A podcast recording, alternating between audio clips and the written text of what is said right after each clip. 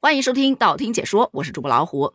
近日有一款手机壳引发了大家对中国传统文化的探讨。这个事件是这样的：先是苹果中国官网近日上架了专门为咱们中国新春设计的龙年款的手机壳。就那手机壳是蓝色的边，中间有一条红色的龙。据介绍，是由知名插画师精心绘制的，用绚烂的牡丹烟火图案、卷曲流动的线条和明亮的色彩，生动地展现了龙的勇猛精神，寓意喜庆吉祥。通过这一系列宣传词就可以看出，他们对于他们自己设计的这一款手机壳是相当满意的。然而，大家却不买账，因为这位知名插画师画的这个龙只有四个爪子。有小伙伴就指出了，在咱们中国的传统文化里，五爪为龙，四爪为蟒。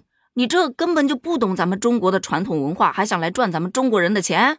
幸好在学生时代看了不少的宫廷剧，里面的经典情节就是被污蔑私藏龙袍，然后就会有人迅速将五爪金龙改成四爪金蟒，借此才能躲过一劫。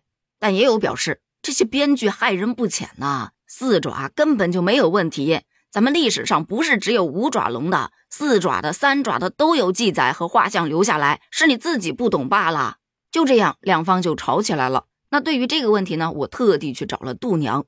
度娘告诉我说，龙的爪子数量啊，在中国历史上确实是有所不同的，根据不同的时代和文化背景，爪子数量有所变化。说在元以前的龙，那个时期啊，基本都是三爪的，有时候还是前两足为三爪，后两足为四爪。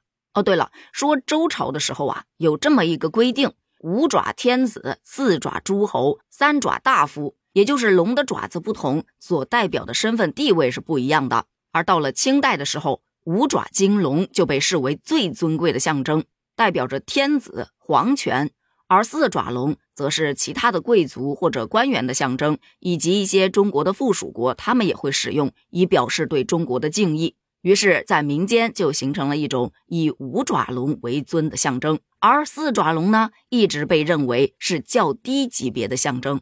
但这种说法可不可靠呢？嗯，不太确定，只是目前能够搜到的大家认同度比较高的一个答案罢了。那如果你有不同的看法，可以在评论区留言哦。咱们继续说回来，换言之，就是确实龙有三爪的，也有四爪的，但是五爪的它更尊贵呀。那买东西当然是想买。最好的嘛，大家除了对于龙到底有几个爪子的探讨之外，还有一个讨论点，就是这四百九十八块钱一个的手机壳，到底谁会买呢？一部分表示，你说它好看吧，四个爪子我也就勉强认了。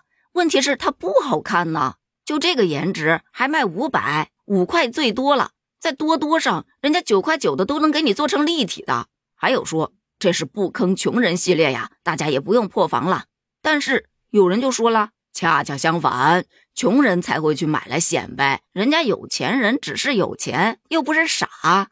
但我看到一个特别特别有意思的评论，就说人家主打的是军工抗衰，这不是割韭菜，人质量可好了。嗯，什么隆起的边缘可以保护摄像头和屏幕，还提供半年的质保呢。再说了，一万多的手机都买了，咋的？还差这几百块钱的手机壳啊？地下清一水的回复，哥。你信吗？九块九的也挺抗衰的。哎哥，你这条洗白评论多少钱呢？带带我呀，我最近挺缺钱的，我可能杠了。还有说交智商税的人呐，从来就没有意识到或者会承认自己在交智商税，就像喝醉了的人从来不说自己醉了一样一样的。虽说这一款苹果的蟒年特别版啊，不对，龙年特别版手机壳在设计上引发了这么多的争议，但这价格到底是高是低？就让那些想买的人去犹豫吧。每个人都有自己的审美和消费观念，最终的决定还是取决于消费者自己。那么问题来了，你觉得这款手机壳好看吗？你会在意龙年买的装饰龙上有几个爪子吗？你对这款手机壳感兴趣吗？欢迎在评论区发表你的观点哦。咱们评论区见，拜拜。